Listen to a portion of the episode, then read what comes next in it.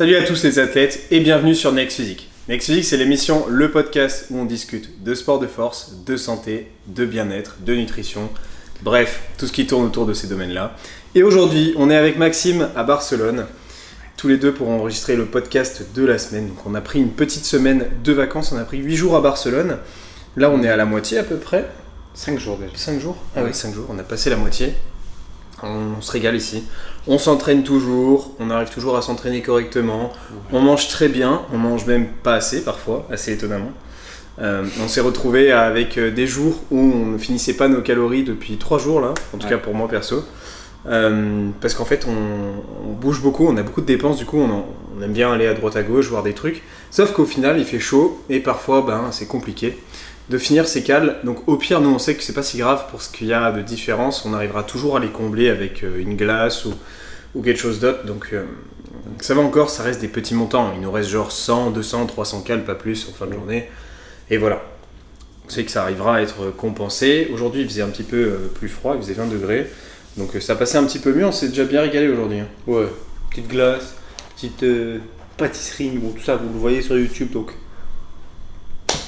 Je vais pas vous en dire plus ici, c'est un secret, c'est une surprise, c'est- ça arrive. Mais je crois que le podcast sort avant les vidéos YouTube, il me semble. Oui, le podcast sort avant les vidéos YouTube, donc euh, vous allez voir ça sur les prochaines, euh, prochaines semaines, parce que les vidéos Ouais. YouTube c'est un petit peu plus long à monter qu'un podcast. C'est ça. Euh, et donc aujourd'hui on n'est pas là pour parler de nourriture, on est, pas là, on est là pour poser notre voix, pour que vous nous écoutiez euh, et qu'on euh, discute de sujets. Donc notamment je pose une boîte à questions en story régulièrement ou si je vous pose si vous avez des questions pour, pour le podcast ou des sujets comme ici pour, euh, pour l'aborder avec Maxime vu qu'il est là avec moi en vacances, on en profite. Donc le sujet du jour revient sur une question autour du déficit calorique et la perte de muscle. En fait on m'a demandé, on nous a demandé si un déficit calorique agressif, plus ou moins agressif, pouvait impacter et nous faire perdre du muscle. Alors, c'est une très bonne question, notamment euh, par exemple dans le cadre de la mini-cut qui a pu euh, avoir eu lieu chez Maxime plus précédemment et moi euh, plus récemment. Euh, c'est des déficits agressifs. Donc, notamment dans cette situation-là, est-ce que on se retrouve à perdre du muscle ou pas? Ouais. Ou est-ce que dans d'autres situations de déficit agressif, on peut perdre du muscle? Alors, Il n'y a pas une seule réponse en fait. Il y a pas une seule réponse. C'est pour ça qu'on fait un podcast parce que on va pas vous dire oui, déficit agressif égale perte de muscle. En fait, c'est pas la réponse euh, qui existe parce que bah, en, musculation, il y a toujours du oui, du non, du justifié, pourquoi. Donc euh, c'est pour ça que c'est un podcast et que ça va quand même durer du temps parce qu'on va, on va expliquer pas mal de choses, comme Julien allait le dire. euh, commencer par du coup vous expliquer qu'est-ce que une perte de muscle et ensuite on vous expliquera comment on peut en perdre et comment ne pas en perdre en déficit qui soit conséquent ou un léger déficit parce que dans les deux cas on peut en perdre dans tous les cas. Ouais, c'est ça. Donc du coup, voilà, on, va, regarder un petit peu euh, les déterminants d'une perte de muscle. Qu'est-ce qui... euh, c'est quoi une perte de muscle? Comment, on le repère? Euh, Alors ça va se jouer sur plusieurs tableaux. D'abord et bien sûr sur le point de vue physique. Physiquement, est-ce que vous allez perdre du muscle? Alors ça, ça va être notamment visible potentiellement via des mesures, bien que ça reste compliqué de le voir via des mesures dans la, enfin, dans la, dans la limite que voilà, les mesures elles vont normalement pas drastiquement énormément bouger. Euh, et il y a d'autres choses qui, impliquent, qui, qui sont impactées sur les mesures, comme euh, voilà, la rétention d'eau, tout ça. Donc euh, on peut pas uniquement se fier au centimètre, euh, parce que ça reste un déficit calorique. Dans la mesure où vous êtes en déficit calorique, les centimètres, normalement, ils descendent. Même sur vos bras, même sur vos mollets, vous pouvez tout à fait avoir gardé ou développé du muscle et avoir quand même une petite descente des centimètres en déficit, tout simplement parce que bah, vous avez du gras de partout. Donc euh, ça peut descendre euh, à ces niveaux-là, mais ça, peut être aussi lié à l'eau.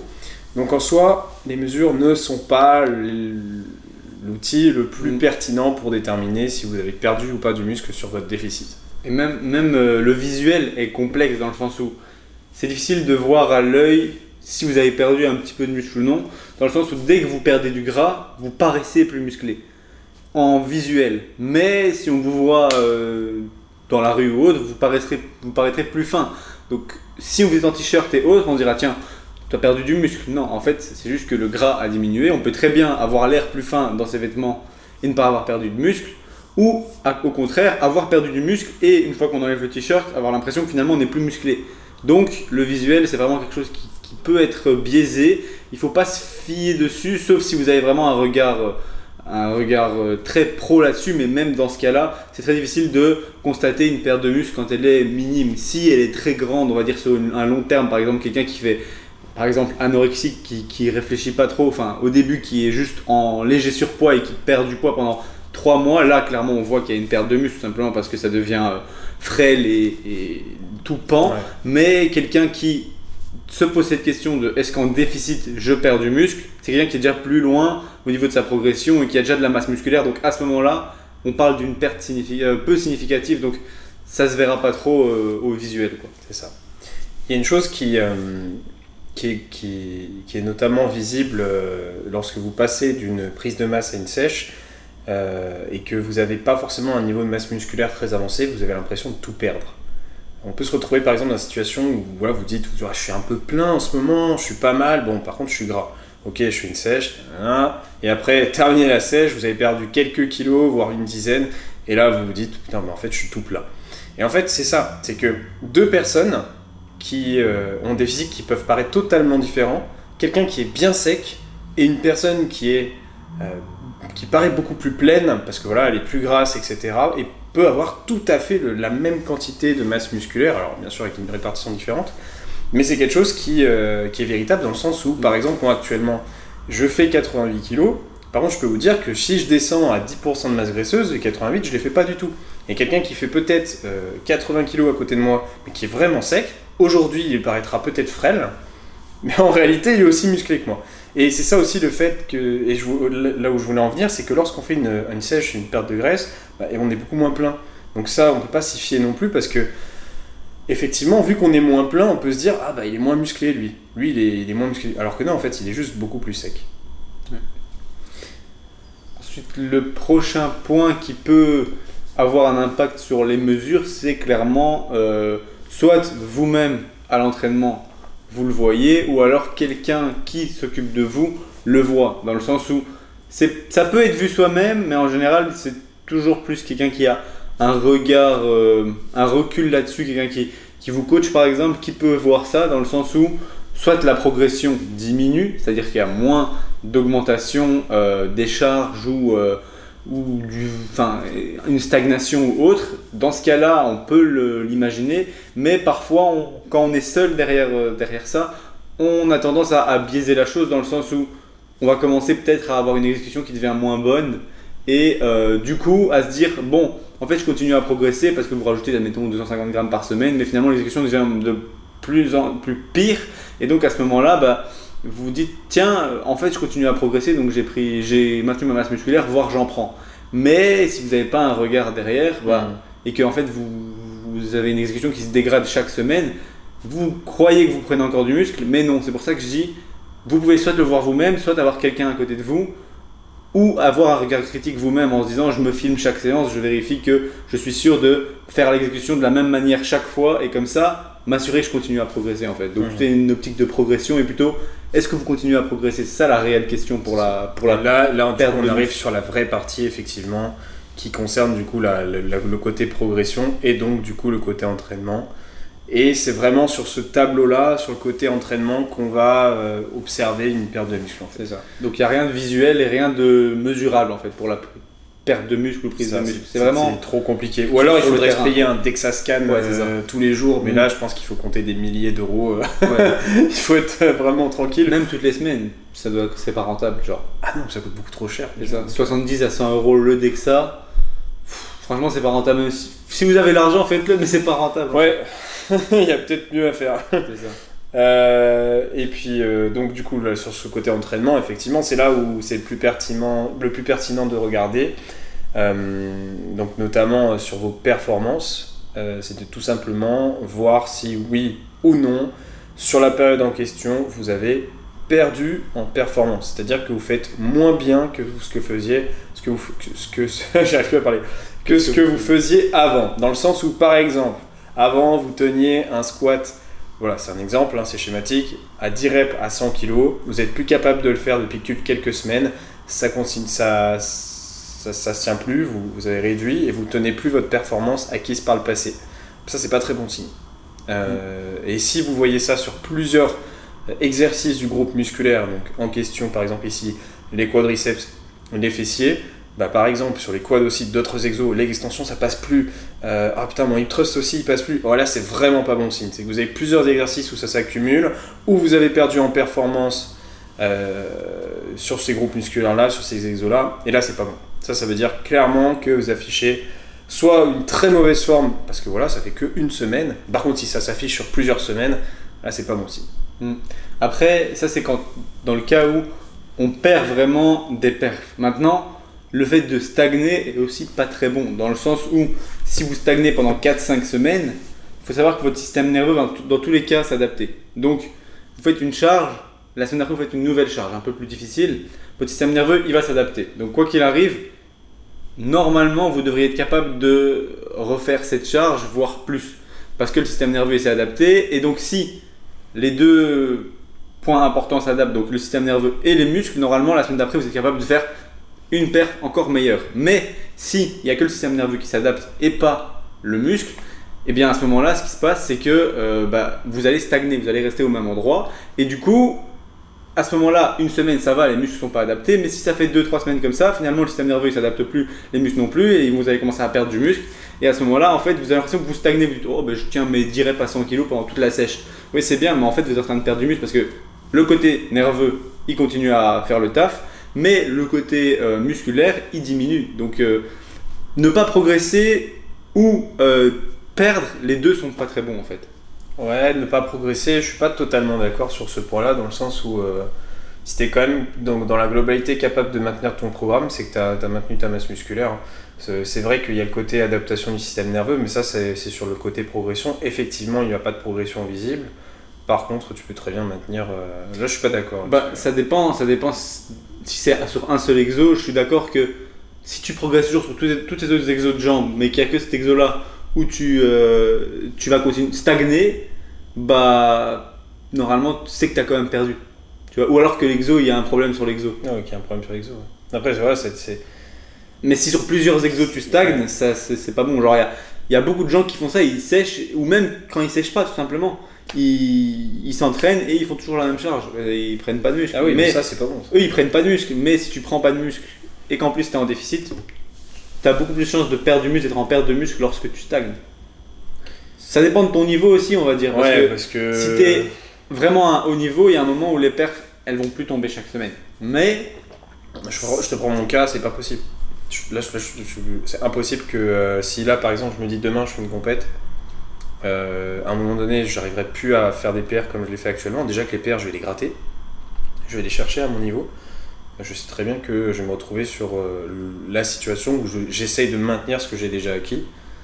Euh, chose qui m'est déjà arrivée par le passé. Et à ce moment-là, j'ai pas perdu de masse musculaire. Non, mais à côté de ça, tous les autres exercices de jambes, tu continues à performer dessus. Non, pas forcément. Tu stagnais à tous les exos de jambes. Ouais, alors là, on va prendre l'exemple des bras par exemple. Tu vois, je stagnais euh, sur tous les exos de bras. Pourtant, mes centimètres de bras ne descendaient pas particulièrement. Ok. Ok. C'est tout simplement qu'à ce moment-là, j'étais plus capable d'aller chercher mon adaptation du système nerveux. J'arrivais plus à, en tirer euh, des bénéfices sur, euh, sur ce côté programmation. Il y a une limite, dans le sens où bah, on a une limite génétique. Oui, mais ça, euh, ça, faut faire un point sur le fait que c'est en fonction du niveau aussi. Ah, c'est ça. si tu parles à des gens qui sont intermédiaires euh, et, qui partent du principe que bon, bah du coup, si je progresse pas pendant toute ma sèche, ça va. Bah, bah ça va en fait, c'est ça, c'est ça, ouais. C'est qu'il y a vraiment une question de niveau. Et si effectivement vous êtes, euh, vous êtes débutant intermédiaire, que comme moi vous n'êtes pas au bout de votre, votre génétique, c'est que, c'est que vous êtes en train de tout foirer là. Enfin, c'est que votre programmation est foireuse. Déjà débutant, faire un déficit calorique, euh, on le sait, vous êtes capable de gagner vraiment en masse musculaire de manière considérable pendant un déficit calorique, même s'il est un petit peu agressif. Ça, c'est sûr. C'est que qu'importe mm. déficit calorique ou pas déficit calorique, quand vous êtes débutant, vous êtes censé gagner beaucoup de masse musculaire, et même pendant le déficit calorique. Maintenant, intermédiaire, c'est un petit peu plus compliqué. Effectivement, si, euh, c'est plus compliqué, mais c'est toujours le cas normalement. Ça doit toujours être le cas. Par exemple, on va dire que Maxime, il a passé un petit peu le cap du niveau intermédiaire. Ouais. Est-ce que tu gagnais encore du, muscle euh, pendant. Euh, bah là, la mini cut, là, mon poids n'a presque pas bougé. Donc, euh, j'ai perdu 1 kg sur la mini cut, mais ça a quand même fait perdre pas mal de pourcentage de masse grasse, donc j'ai normalement, on peut pas le mesurer dans le sens où j'ai pas fait un DEXA avant et après, mais je peux imaginer que j'ai pris du muscle pendant cette période parce que tout simplement mes perfs ont continué à progresser, à augmenter sur chacun de mes exercices. Et si les perfs augmentent, ça veut dire que la masse musculaire s'est développée pour se faire. Donc potentiellement j'ai pris du muscle. Peut-être que j'ai pas augmenté aussi vite qu'un débutant le ferait, dans le sens où j'ai pas augmenté mes charges de 250 ou 500 grammes par semaine sur chaque exercice, mais j'ai continué à progresser, donc normalement j'ai pris des quantités significatives de masse musculaire malgré ma sèche. Malgré ta sèche et malgré ton niveau, surtout pour revenir là-dessus. Voilà. Donc il y a une vraie relation euh, au niveau euh, de, la personne et du, du pratiquant. Euh, qui, qui, qui, se met en place sur, sur ce sujet de, déficit calorique et de, perte de muscle. Donc on revient là-dessus, mais c'est vraiment, on va vraiment regarder ce qui se passe au niveau de l'entraînement, sur vos performances, etc. Et euh, quand vous êtes débutant intermédiaire, vous n'êtes pas censé perdre. Vous n'êtes pas censé non plus stagner vraiment. Sinon, c'est que vous êtes en train de foirer euh, la programmation. Donc si on récapitule, en tant que débutant, un déficit calorique assez agressif peut être appliqué sans perte de muscle. Un intermédiaire, ça devient un peu plus compliqué. Normalement, le déficit doit être un tout petit peu moins agressif ou pendant une période plus courte. Et avancer, il vaut mieux ne pas être trop agressif ou pendant peu longtemps. Et dans ce cas-là, on peut envisager une stagnation des exercices, mais lorsqu'on est intermédiaire ou débutant, il vaut mieux éviter une stagnation et dans tous les cas, il faut de tous les cas euh, éviter une perte de performance. Ouais. C'est ça. Après, voilà, ça va dépendre du niveau du pratiquant, du niveau de sèche aussi. Mm. Euh, mais donc du coup, pour, euh, pour quitter cette partie perte de muscle et pour rejoindre la partie suivante, qui est le niveau d'agressivité d'une sèche, le niveau d'agressivité, c'est euh, à quel point le déficit calorique il est important en pourcentage du, maintien en fait. Donc euh, à, quel, pourcentage de descente vous allez appliquer. Donc c'est un système de réduction ou d'augmentation. Hein, c'est pas les soldes. Enfin si c'est les soldes, pardon. c'est pas l'inverse, c'est pas, pas une augmentation euh, du, du, total calorique, mais là ici on va descendre en pourcentage du total calorique. Et voilà, ça va être un drop de 90 à 90% du maintien, etc. Et plus vous allez avoir un pourcentage important de drop, de descente, plus le déficit va être impactant euh, et agressif. Alors un déficit, bon, on va, voilà, on va pas faire un sujet sur aujourd'hui sur, euh, sur les pourquoi faire un déficit agressif ou quoi, mais en gros, effectivement, c'est une donnée qui euh, va rendre la situation plus compliquée, tout simplement parce que, comme son nom l'indique, le déficit calorique est important vous allez moins bien potentiellement récupérer. Alors voilà, il y, a aussi tous ces paramètres-là aussi qui viennent mm. être euh, à prendre en compte dans la, dans la question de déficit et de perte de muscle, dans le sens où il n'y a pas que ça. Parce que effectivement, par exemple, là je viens de vous parler de, je viens de, vous parler de, de, récupération, mais euh, ça peut être aussi d'autres choses, dans le sens où c'est pas que le déficit calorique qui implique que c'est difficile à l'entraînement. Et ça, je trouve que c'est un petit peu la phrase facile. C'est de dire euh, je suis en déficit, c'est compliqué. Euh, c'est faux, il n'y a pas que ça, il y a plein de trucs. Il y a votre mental, le mental qui est ultra puissant. vraiment beaucoup, Ultra, ultra puissant, ouais. Euh, et je pense que toute personne qui fait ses premières sèches se dit ça. Mm. Se dit je suis en déficit, c'est compliqué. Et au fur et à mesure qu'on a de l'expérience, on sait très bien que c'est pas le déficit qui fait forcément la, complication. Ouais, j'ai eu un exemple sur ça, clairement. Moi, pendant 2-3 ans, je faisais ça à chaque fois. Je me disais, je suis en sèche. Et on voit beaucoup ça sur internet, sur les réseaux. Surtout avant, quand j'ai commencé à faire des sèches, etc. Et que j'avais vraiment pas une grosse quantité de masse musculaire. Mais j'avais pris du muscle sur une année, tout simplement parce que en t'entraînant, quand tu es débutant, quoi qu'il arrive, tu prends du muscle. Même si tu le fais pas de manière excellente. Mais tout, la, toute la difficulté est du coup de pas tomber dans, cette, dans ce cycle de prise de masse sèche comme les gens le pensent avec je mange énormément quand je suis en prise de masse et dès que je suis en sèche bah, je mange peu et du coup l'entraînement euh, doit être adapté et donc la plupart, la plupart ils se disaient, et moi c'est ce que je voyais partout, oh ben je commence à être en sèche donc je fais des séries longues, moins lourdes, etc. Ça aucun sens. C'est débile. Et moi je l'ai fait, j'ai eu, j'en ai payé les pots cassés puisque presque toute la masse musculaire que j'avais développée pendant cette année, Juste en faisant une sèche de 3 mois débile qui n'était pas bien gérée au niveau ben, déjà de l'alimentation et en plus avec des, euh, des exercices avec beaucoup de répétitions, euh, pas trop lourdes, etc., soi-disant pour bosser en cardio, les muscles, etc., n'importe quoi, hmm. eh bien je perdais quasi toute ma masse musculaire en faisant ça. Déjà de base, si quelqu'un vous dit ouais je vous fais des programmes sèches et je vous fais des programmes masse, je vous fais des programmes prise de masse, c'est fou. C'est faux, ça n'existe pas, ça n'a pas de fondement. Ça a pas de fondement. on, a un programme qui est adapté à notre morphologie, à notre demande, à notre quotidien, au groupe musculaire qu'on a envie de développer, notre niveau et, et compagnie et compagnie. Mais on n'a pas un programme sèche et un programme masse. C'est vrai qu'en prise de masse et en sèche, les choses vont un petit peu changer, surtout sur le volume de série d'entraînement. Oui. Mais au cours du déficit Ça, c'est calorique. quand on est déjà avancé Voilà. dans la cut. C'est pas quelque chose ça. qui se fait pour quelqu'un qui veut faire un déficit pour perdre du gras en tant que personne C'est un ça. peu trop grasse. Enfin, sauf si vraiment tu vas faire une sèche très poussée, quoi. Voilà. Et, et voilà. Et encore une fois, c'est une relation au niveau. Et vraiment, Mm. quand vous êtes débutant intermédiaire, il n'y a même pas besoin de s'en soucier de ça. Et Gardez, gardez votre entraînement. Tout ça pour dire que du coup, j'allais à la salle et je me disais, je suis en sèche, je vais faire léger. Et si je réessaye les perfs que je faisais quand j'étais en prise de masse, jamais j'y arrive. Et ben, c'est pas la réalité. C'est peut-être la réalité pour des bodybuilders dopés qui sont en sèche depuis je sais pas combien de semaines, qui sont à un niveau de masse grasse super faible. Là, ok, je suis d'accord que les perfs elles ont diminué en fin de cut. Et là, on le voit, on dit, oh. Oh bah alors nous aussi, nous débutants, euh, quand on revient à la salle après la sèche, normal qu'on a perdu. Non, au contraire, vous devez avoir progressé tout le temps. Et si dans votre tête vous vous dites le déficit calorique ne fait rien à mes performances, vous allez continuer à progresser à la selle quoi qu'il arrive quand vous êtes en sèche. Et du coup, vous allez maintenir votre masse musculaire. Tandis que si vous vous dites je suis en déficit, je suis faible, je dois porter moins lourd, ou c'est normal que je perde, là d'office, vous êtes conditionné à perdre en fait.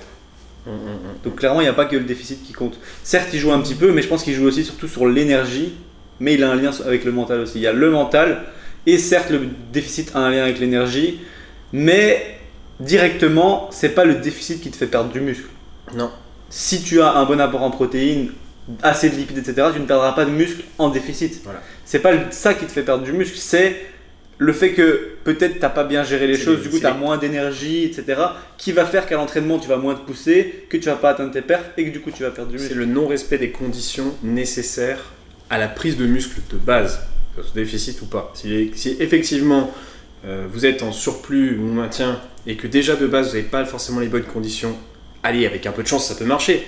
Mais si vous n'avez pas les bonnes conditions et que vous vous, vous placez un déficit, bah oui, effectivement ça va être compliqué. Donc ces conditions-là, effectivement, ça vient autour de l'apport en protéines, ça vient autour euh, bah, de dormir tout simplement euh, suffisamment en bonne quantité de manière régulière, euh, autour de la limitation des niveaux de stress. En fait, on revient toujours sur ce niveau-là, c'est-à-dire d'avoir le bon cadre et les bonnes conditions autour de votre alimentation, la répartition des protéines, etc. Donc en gros, au plus le cadre est bon, au plus on va pouvoir se permettre de faire un déficit qui est agressif en fonction de votre niveau bien sûr. Parce que agressif pour quelqu'un d'avancé sera pas la même quantité du coup de pourcentage de maintien que agressif pour un débutant. Et c'est bien de faire un point sur pourcentage de maintien parce que j'ai eu des messages concernant ton podcast sur la mini cut, des gens qui comprenaient pas comment tu diminuais de 10% de ton total calorique de prise de masse et Ah, t'arrivais à ouais, et ouais, me disaient mais je comprends pas moi quand je fais le calcul Ouais. ça me donne pas ça Ah bah donc calculez bien à partir du maintien théorique, c'est ça. pas à partir de, du, de la prise de, masse, parce que, du coup, parce que, ouais. vous allez arriver à maintien en faisant votre déficit à partir de la prise Ah, de masse. en ça serait cool, ça serait cool. Moi j'aimerais bien faire ça. Mais il y en a beaucoup qui font ça, ils regardent, oh mais maintenant actuellement je suis à, admettons à 3200, je veux commencer à sécher, Ah oui. je diminue de 300 calories parce que c'est ce qu'il me faut pour un déficit. Non, vous n'avez pas diminué de 10% en diminuant de 300 calories à Mais 3000. Si, si en plus vous vous avez êtes à un, maintien en fait. si en plus vous avez un métabolisme qui s'adapte beaucoup euh, et que du coup en prise de masse vous êtes retrouvé avec un- une explosion des calories, du coup vous, je sais pas vous démarrez une prise de masse euh, à 2900 cal, enfin vous êtes en, vous êtes pardon en, en fin de prise de masse à 2900 et que vous commencez votre calcul sur le 2900 donc sur le sur, sur le top peak, vous n'y êtes pas du tout parce Mm. qu'il faut pas oublier que vous êtes sur un surplus avec une adaptation métabolique. Ouais. Il y a beaucoup de gens sur YouTube, des youtubeurs qui disent ça, ils disent Ah, sèche, c'est pas compliqué, vous prenez votre, euh, votre total maintenant, vous faites moins 500. Ben oui, mais ça dépend de chacun, ça dépend de si vous êtes à votre maintien ou pas. Donc vraiment, il faut d'abord essayer de trouver votre maintien et faire là-dessus. Pas sur le. Donc, ça peut, entre guillemets, vous dire, enfin, entre entre guillemets, vous pouvez vous dire, dans un premier temps, ça marche parce que, oh, l'eau, elle a descendu, vous avez moins de rétention, tout ça, donc les premières semaines, vous allez perdre 500 grammes, 1 kg, et puis après, ça va bloquer, pendant, jusqu'à ce que vous ayez le vrai total calorique qui est nécessaire. ça, ça fait parfois mal hein, de se dire qu'on doit diminuer de presque 1000 calories entre euh, Ouais. le, surplus, euh, le, le surplus, entre guillemets, c'est pas vraiment une prise de masse, et le déficit. Après, heureusement, si vous avez fait une, une bonne prise de masse, un- un bon surplus, et que ça a été constructif, ben, votre maintien, il a augmenté. Voilà, parce que vous êtes plus musclé qu'avant. C'est ça. Ça, c'est sûr. Ok, euh, je pense qu'on a fait tout le tour de, de Ouais. sujets qui étaient hyper On intéressants. ne peut pas donner de chiffres parce que, comme on l'a expliqué dix fois, c'est propre à chacun. Propre à Donc il n'y a pas de, ok, strict c'est ça, faut pas aller à moins de X%, non, impossible, parce que chacun est différent. mais on vous a donné les, les idées et comment réfléchir la chose. Maintenant, c'est de l'expérience aussi qui parle. Ouais, c'est ça, l'expérience qui parle. Et euh, puis voilà, ça va dépendre de combien de temps vous pouvez vous y consacrer, euh, quel est le temps que vous avez pour faire votre, votre sèche, euh, quel est votre niveau, euh, parce qu'en soi, voilà, par exemple, la mini-cut, euh, on a fait des sujets, hein, et franchement, on a, on a martelé là-dessus, hein, sur le fait que voilà, la mini-cut, c'est sympa pour les gens qui sont avancés, intermédiaires plus, mais, euh, mais sinon, c'est pas, c'est pas vraiment fait pour les niveaux euh, en dessous, et, mais malgré ça, vous êtes nombreux à vouloir du coup faire des mini-cut. On vous a prévenu, voilà, maintenant faites ce que vous voulez. Ma- Maintenant, on va dire, il n'y a pas de risque, même pour un débutant, de faire une mini-cut agressive. En fait, le seul moment où l'agressif n'a pas de risque, c'est sur un- une courte période. Donc, Oui. si tu peux faire une mini-cut assez stricte pour un avancé, ça veut dire que tu peux la faire pour un débutant. En fait, c'est Mais pas, il y aura pas fait, assez de. J'ai expliqué ça sur un podcast précédent, donc je pense que ceux qui écoutent ce podcast euh, et qui reconnaissent cette partie-là, vous l'avez entendu. En fait, j'expliquais qu'en fait, du coup, c'est pas une mini-cut. C'est tout simplement un déficit, Un déficit, calorique ouais, pour débutants. Ouais, c'est ça. Mais du coup, c'est l'idée de, oui, on peut être strict dans tous les cas pendant 6-8 semaines, quoi qu'il arrive, peu importe le niveau. Mais c'est le temps pendant lequel on peut se dire, ok, ça peut le faire si vous gérez bien toutes les autres variables. Mais après ce temps-là, ça dépendra de votre niveau en fait. Je crois que c'est le podcast juste avant, ou le podcast de, de- deuxième podcast avant, où je parlais de, de tout ça, sur le niveau et la mini-cut. Ok, super. Vous avez posé d'autres questions sur Instagram, euh, je vais revenir dessus. Donc, euh, vous aviez posé d'autres questions et on va en choisir trois euh, pour terminer ce podcast. Donc la première c'est, faut-il faire du sport lorsqu'il fait chaud? Alors, ça dépend de ce qu'on appelle aussi le niveau de chaleur. Euh, mais si à chaque fois qu'il fait plus de 20 degrés, euh, tu te dis euh, il fait, je vais pas faire de sport, ou à chaque fois qu'il y a un nuage dehors, tu te dis euh, bah il y a un risque de pluie, tu vas pas faire du sport très souvent. ça Oui. dépend aussi de où tu habites, mais ouais. Après, même si tu habites dans un pays chaud, tu vas t'habituer au fait qu'il fasse chaud. Et, Ouais. et en fait, il faut juste. Si tu es vraiment en dehors de tes conditions habituelles, c'est compliqué. Si tu t'empêches de faire du sport, de commencer le sport parce qu'il fait chaud chez toi et que du coup tu jamais commencé, bah dis-toi que ton corps va s'habituer au fait de s'entraîner quand il fait chaud. Donc Ouais. ça doit pas t'arrêter en fait. Quelqu'un qui habite toujours dans une atmosphère à 15 degrés et qui un jour il fait 35, c'est pas grave s'il s'entraîne pas. Maintenant, si ça dure une semaine ou deux, je pense qu'il faut s'y mettre quand même quoi. Ça. Je te donne un exemple. Je suis retourné en salle de sport à mon Basic Fit à Caen et il n'est pas climatisé. Du coup, il fait super chaud à l'intérieur. Donc, on est retourné en salle de sport récemment. Il faisait déjà super bon euh, cette semaine-là. Et euh, le premier jour, voilà, je galère un petit peu quand même. Il fait chaud et tout. Au fur et à mesure, on s'adapte. Et là, on est à Barcelone et dans la salle, il fait super, super chaud. C'est un four, il y a du monde. On, on transpire, on dégouline.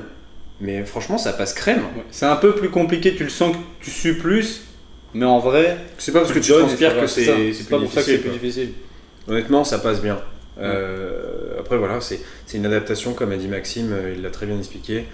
Vous allez vous adapter. Maintenant, euh, la chaleur, c'est surtout de, pareil, un, un niveau de condition à appliquer autour de ça, c'est-à-dire bien s'hydrater, euh, potentiellement apporter plus de minéraux, plus de minéraux que d'habitude. Voilà, vous transpirez beaucoup, bah, peut-être prendre deux fois plus de zinc que d'habitude. Si en plus vous avez une activité sexuelle à côté, bon bref, je vais pas faire un sujet là-dessus, mais voilà. Donc voilà, Euh, parce que bref, pour revenir là-dessus, lorsque vous avez une activité sexuelle, vous perdez beaucoup de zinc, notamment messieurs. Euh, mais voilà, bref, tout, apporter les bonnes conditions autour de la chaleur en fait, c'est pareil, euh, bien s'hydrater, euh, voilà quoi. Tout simplement.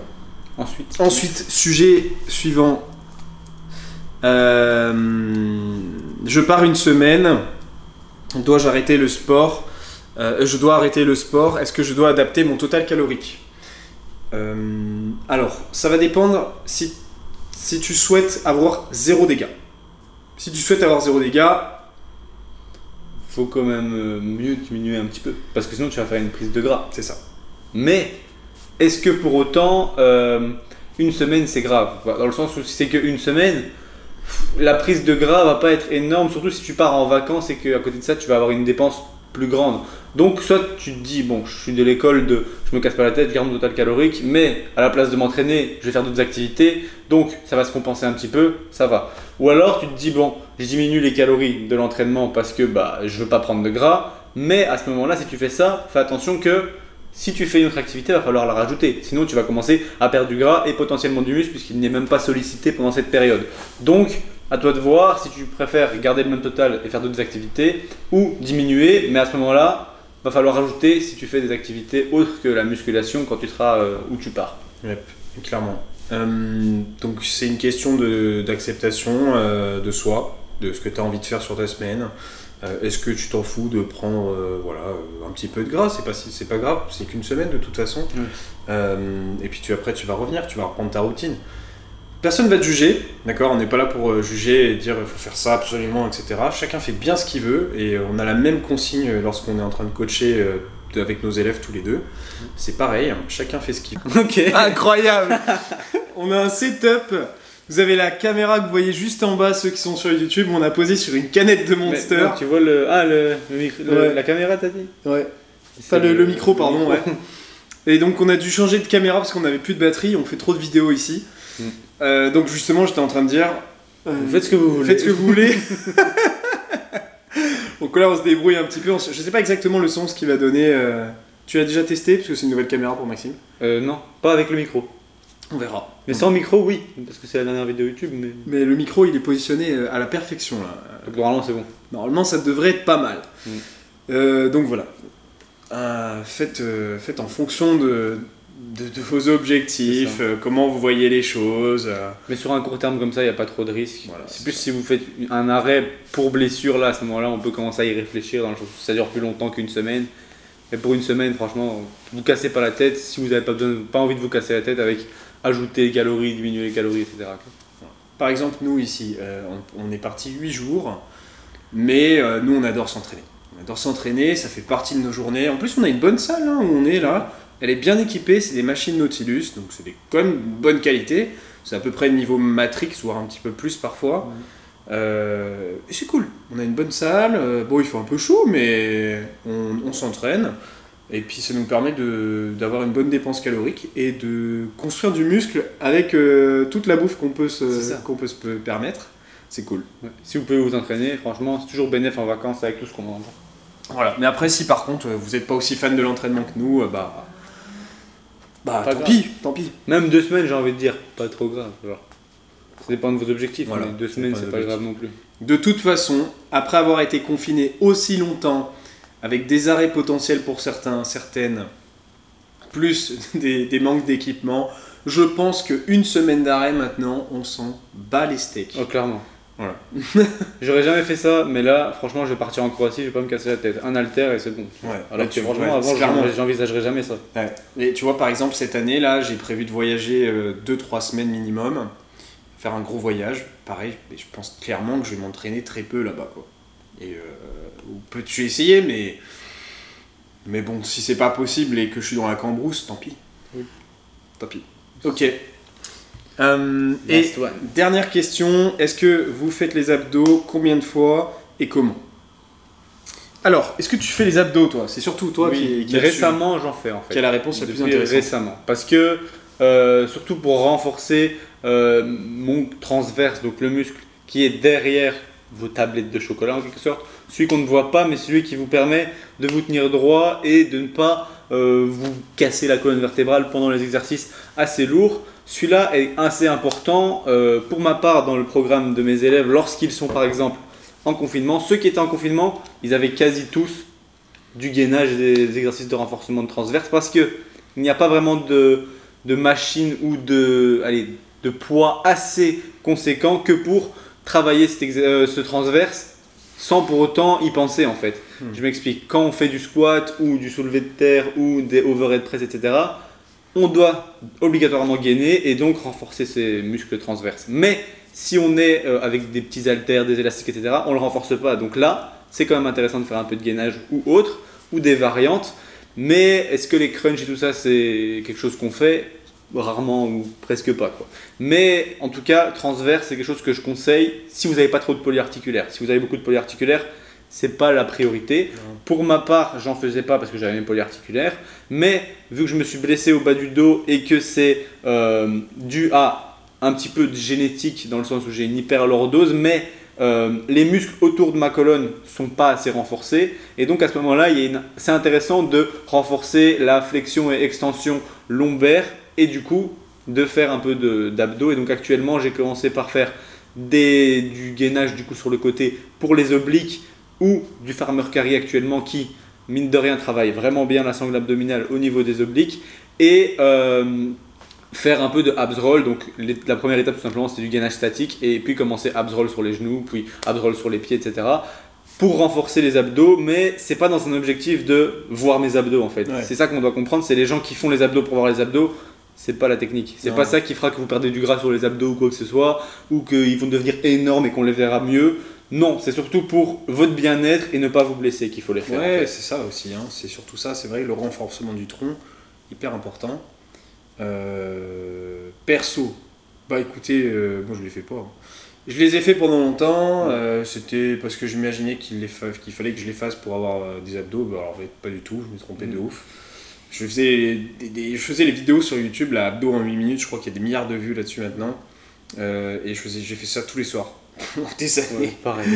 Et, euh, et franchement, ça m'a rien apporté spécial. Mm. Euh, après, j'étais fort du coup sur les exos d'abdos. Quoi. Forcément, je me suis adapté à ces exercices-là. Après, est-ce que j'ai eu plus d'abdos euh, par rapport à aujourd'hui? Pas spécialement. Non. Allez, j'avais une meilleure ceinture, mais globalement, ça me rendait moins esthétique. Et ce qui fait qu'aujourd'hui, moi, je les fais peu, c'est tout simplement parce que j'ai pas un grand dorsal, donc mes ailes qui sont ultra développées. Et si aujourd'hui j'ai un gros tronc et pas trop de, de grand dorsal, euh, bah, du coup je ressemble à, à une bûche sur place parce qu'en plus j'ai des grosses jambes. Donc euh, du coup je parais très épais mais pas du tout euh, voilà, harmonieux en termes d'ouverture. Donc perso je les fais pas vraiment. donc disons que je les fais indirectement effectivement au niveau du transverse comme Maxime l'a dit avec les exercices polyarticulaires donc avec le squat, le RDL, voilà tous les exercices qui vont venir forcément recruter euh, ce gainage et euh, donc du coup qui vont euh, taffer les abdos, qui vont impliquer une grande dépense calorique parce qu'il y a beaucoup de groupes musculaires euh, qui sont euh, impliqués dans, ce- dans, dans ces mouvements. Mais voilà, pas d'exercice Ouais. spécifique. Euh, perso, avec, Ma- avec Maxime, on a un petit peu une, une approche de l'entraînement qui diffère dans le sens où moi j'aime bien placer des exercices au poids de corps, euh, du genre pistol, etc. Donc ça reste des. Donc là justement pour faire le parallèle aux entraînements, bah, mes élèves euh, ils vont travailler sur beaucoup plus d'exercices. Tu vois, par exemple le cœur glissé à la barre et tout ça, le BBR là. Ouais. Euh, ils vont euh, taffer beaucoup plus le corps, donc euh, les abdos sur ce type d'exercice-là, les pistoles et compagnie. Après, forcément, pour quelqu'un qui est peu équipé et qui est pas très avancé, ben, du coup, et- bah, ça peut être intéressant ouais, de rajouter un petit peu de gainage, etc. Comme disait Maxime, si c'est des petites haltères et que du coup on se met à taper euh, des millions de répétitions et que c'est pas fou, ouais, voilà, c'est sûr ça taffe pas beaucoup. Mais après, si, voilà, si vous avez des, des haltères un petit peu plus hautes, vous allez à 10-20 kg, etc., vous faites euh, pas 45 000 répétitions, bah, il y a plein d'exos à faire qui vont effectivement faire quand même euh, un bon travail euh, abdominal.